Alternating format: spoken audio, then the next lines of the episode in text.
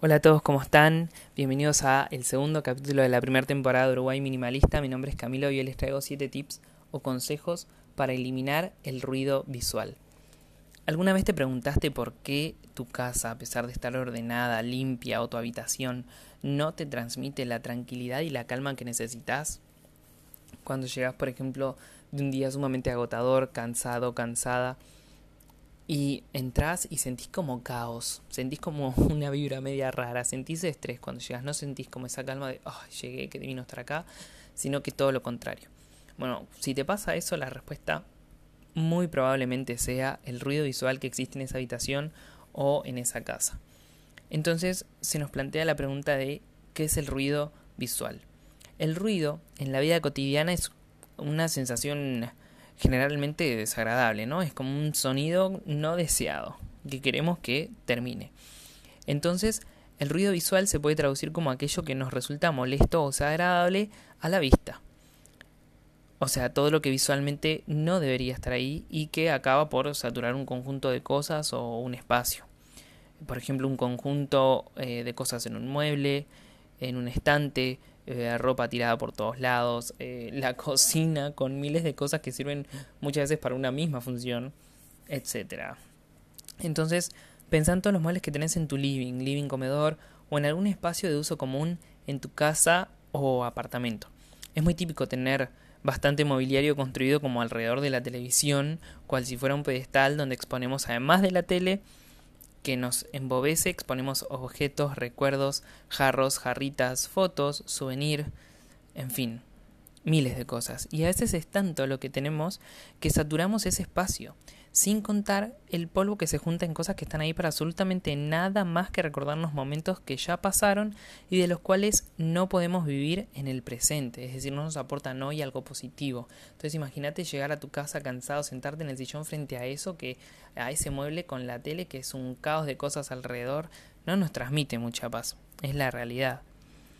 Eh, entonces, bueno, esta saturación es la que nos provoca interiormente como esa sensación de estrés, nerviosismo, ansiedad. Sin embargo, podemos transformar nuestra casa en un espacio abierto, simple y despejado, que nos transmite una sensación de calma y balance, incluso, créanme, una sensación de paz. Esta sensación se debe a la ausencia del ruido visual.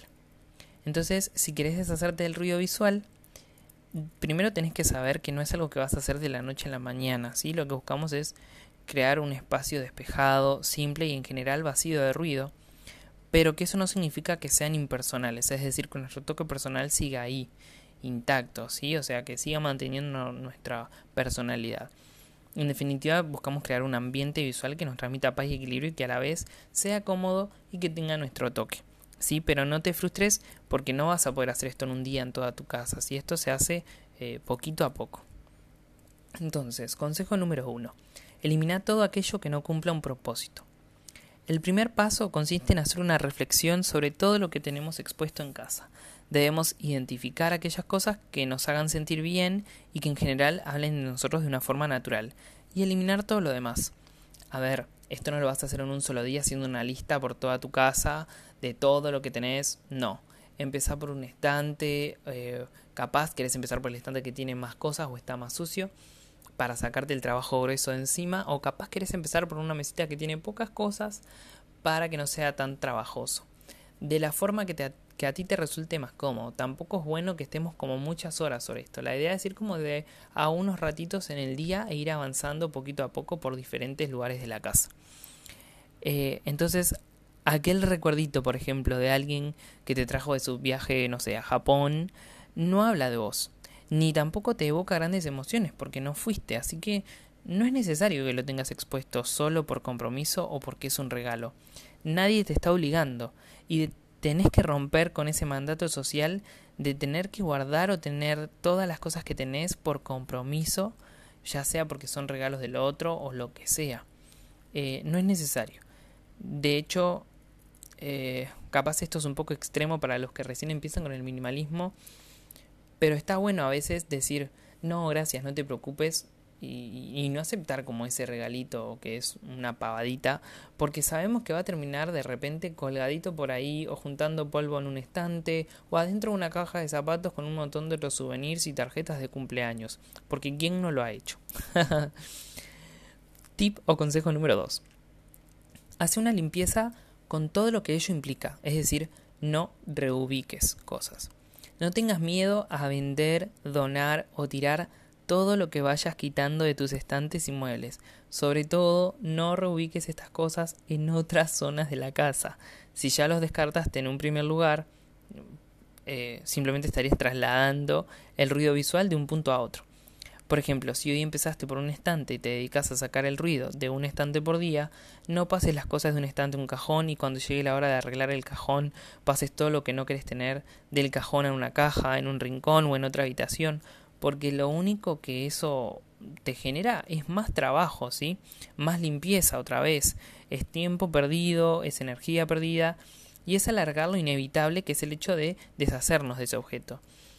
Sí es posible, eh, y esto es algo que, que, yo hago y que he visto que otros minimalistas lo hacen, es dejarte tipo un cajoncito o una cajita. Yo tengo, ahora de momento tengo una cajita de zapatos bastante pequeña, pero en su momento fue una caja más grande donde había cosas que no sé, no sé qué hacer, no sé si regalarlo, no sé si tirarlo, esto me da cosa porque era de mi mamá, de mi abuela, de algún familiar. Eh, todo eso lo dejas en una cajita y cada tanto la revisas y ahí vas viendo qué sentimientos te generan esas cosas y te vas deshaciendo de ellas o las seguís manteniendo guardadas en otro lado. Pero no eso de reubicar todo lo que pensás que no, porque simplemente por las dudas. Em, así que bueno, no alargar como lo inevitable, no reubicar. Tip o consejo número 3. Deja de comprar y gastar dinero en cosas innecesarias. Si querés mantener tu casa libre de ruido visual, deja de comprar cosas de decoración. Conozco gente y bueno, yo hice eso años atrás y recién este año como pude terminar de dejar de hacer eso.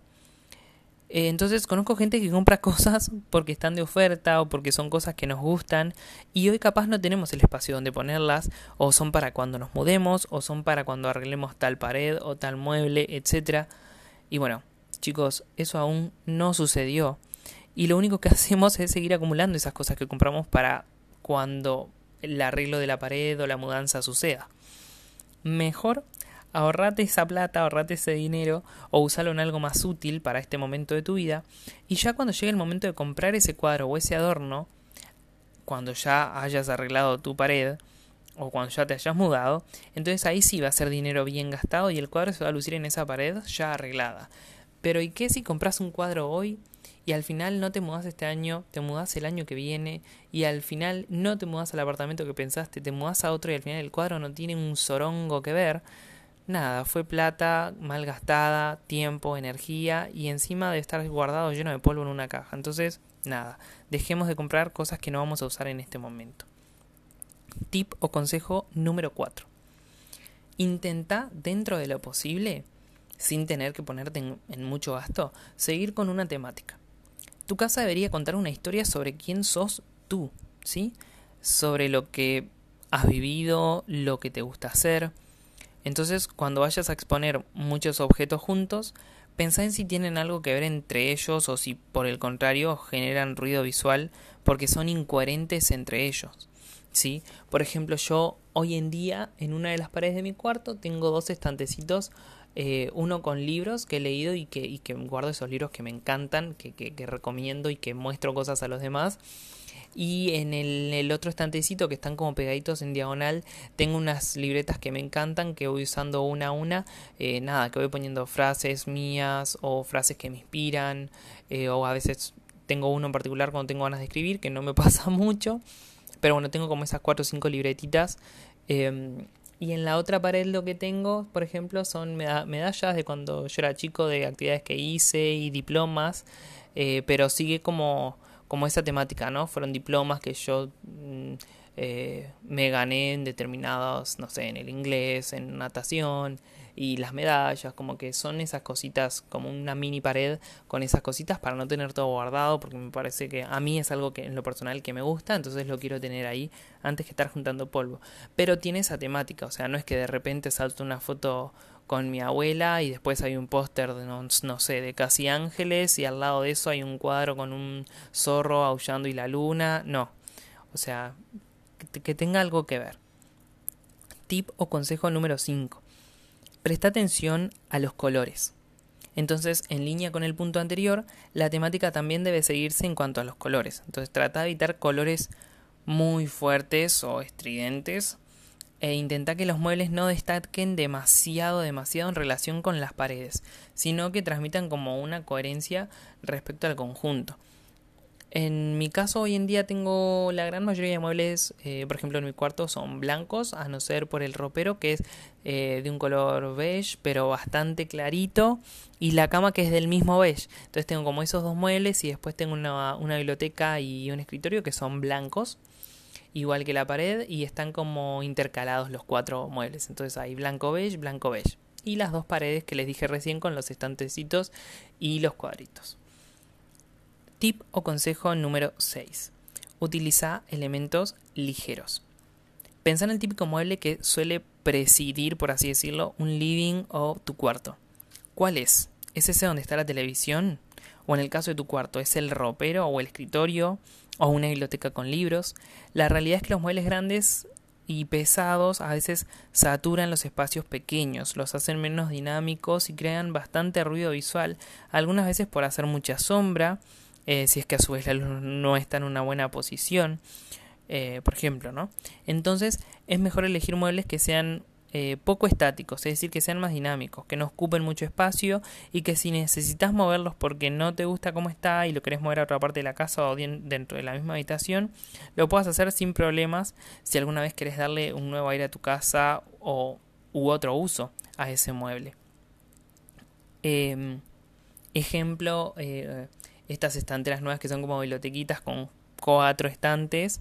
Eh, es algo que vos podés tener, cuatro o cinco estantes, que puedes tener en la cocina, con utensilios de cocina y tus ollas y tus platos. Por eso es algo que también si después reubicas tus cosas en la cocina porque haces como una limpieza en la cocina y eso te queda bastante libre, lo mueves al cuarto y puedes poner eh, tus libros, tus cuadernolas, eh, no sé, cajitas para meter todas las cosas chiquitas o es algo que puede estar en el living también, con fotos, algún que otro libro, algún que otro adorno. ¿sí? Entonces son muebles, a eso se les llama muebles dinámicos. Em, entonces, si por el contrario vos tenés una casa grande, que dicho sea de paso no nos ayuda mucho a que dejemos de acumular cosas, eh, aunque esto es algo que es decisión de cada uno, los muebles más pequeños y dinámicos, si ya tenés muebles grandes porque tu casa es grande y cumplen como con su función. Eh, si necesitas más muebles, en realidad te conviene tener, comprar eh, o conseguir muebles más pequeños y dinámicos, ¿sí? porque aportan calidez y, organiza y, aportan organización como al conjunto de muebles existentes. No está bueno tener, eh, por ejemplo, en un cuarto dos enormes roperos. Te conviene tener un ropero y después algo más chiquito como una cómoda o una mesita donde puedas organizar el resto de tus cosas. Si y si realmente necesitas dos roperos para, enormes para tu habitación, yo te diría que eh, revises bien la ropa que tenés y si la usas y demás. Y sobre esto vas a ver un podcast más adelante que es, eh, bueno, la organización de nuestros roperos. Pero bueno, tratemos de no sobrecargar nuestra casa de muebles, de usar, de usar elementos ligeros que no sean ni demasiado grandes ni tampoco muy pequeñitos que queden por ahí perdidos. Último consejo o tip, número 7. Evita, a no ser que te gusten mucho, los estampados. ¿Por qué? Porque los estampados limitan la decoración que se puede introducir en las diferentes habitaciones. Entonces, a veces, eh, por ejemplo, no sé, supongamos que hace tres años eh, todo lo que fue con flamingos y palmeritas como que nuevamente fue tendencia y te compraste las cortinas eh, con este estampado, ropa con este estampado y demás. Y hoy en día la verdad ya no combina mucho y ya no viene y está pasado de moda y sí fue lindo en ese año, pero la realidad es que ahora ya lo querés cambiar y eso hace que año a año cambiemos constantemente, constantemente las cosas y las compremos nuevamente las mismas cosas que ya tenemos, ejemplo, cortinas, ropa, etcétera, solo por el estampado. Entonces tratemos como de evitar los estampados. Eh, cortinas estampadas, por ejemplo, pueden no combinar necesariamente con el estampado de tu sillón o con el color de tus muebles y todo eso puede crear la sensación de ruido visual. Si tenemos una cosa de cada color distinta en la misma habitación, la atención no, los ojos no saben para dónde ir porque el cerebro no identifica a qué le tenemos que prestar atención. Eh, entonces, bueno, esto desvía mucho nuestra atención, más si es un lugar en el que eh, tenemos planeado estudiar, lo usamos como lugar de estudio o de meditación. Así que bueno, los estampados dentro de lo posible es mejor usar colores eh, lisos, pasteles o tu color preferido mezclado con blanco o con el mismo color un poco más claro. En fin, conclusión de estos 7 tips y de lo que es el ruido visual es que no vas a poder deshacerte de la mayoría de tus posesiones de la noche a la mañana. Así eso hay que tenerlo muy claro. Esto es un proceso eh, que cada uno lo va a poder hacer a su ritmo. Hay cosas que nos, va, nos vamos a poder deshacer de ellas mucho más fácil y otras nos va a costar un poquito más. Entonces, para eliminar el ruido visual, eh, introducí de a poquito pequeños cambios y jugar con los objetos que ya tengas, si no te pongas en gastos, para conseguir un espacio que encaje con vos y con el lugar físico que ya tenés. ¿sí? Entonces eliminar el ruido visual va a hacer que tu casa se vea más despejada, simple, equilibrada. Eh, bueno, en general te vas a sentir con mucha más paz dentro del mismo espacio que ya tenés. Va a parecer un espacio nuevo, renovado, aunque sea solo un estante. Y, y bueno, es, va a ser un lugar que combina contigo y con las cosas que tenés. Bueno chicos, por aquí termina el podcast de hoy. Los espero en el próximo. Les dejo mis datos de contacto por si quieren hacer algún comentario, alguna sugerencia o unirse a este proyecto de Uruguay Minimalista. Mi correo electrónico es camilomv114 gmail.com y mi teléfono de contacto es 097-273-162. Si demoro en contestar, sepan que yo reviso el celular eh, en algunos momentos específicos del día, no estoy todo el día con él, así que no esperen una respuesta inmediata. Eh, no, de hecho, la inmediatez no es algo que esté dentro de mi manera de manejarme y sobre eso va a haber también un podcast sobre las velocidades del mundo actual, las ansias de que todo sea ya y la inmediatez.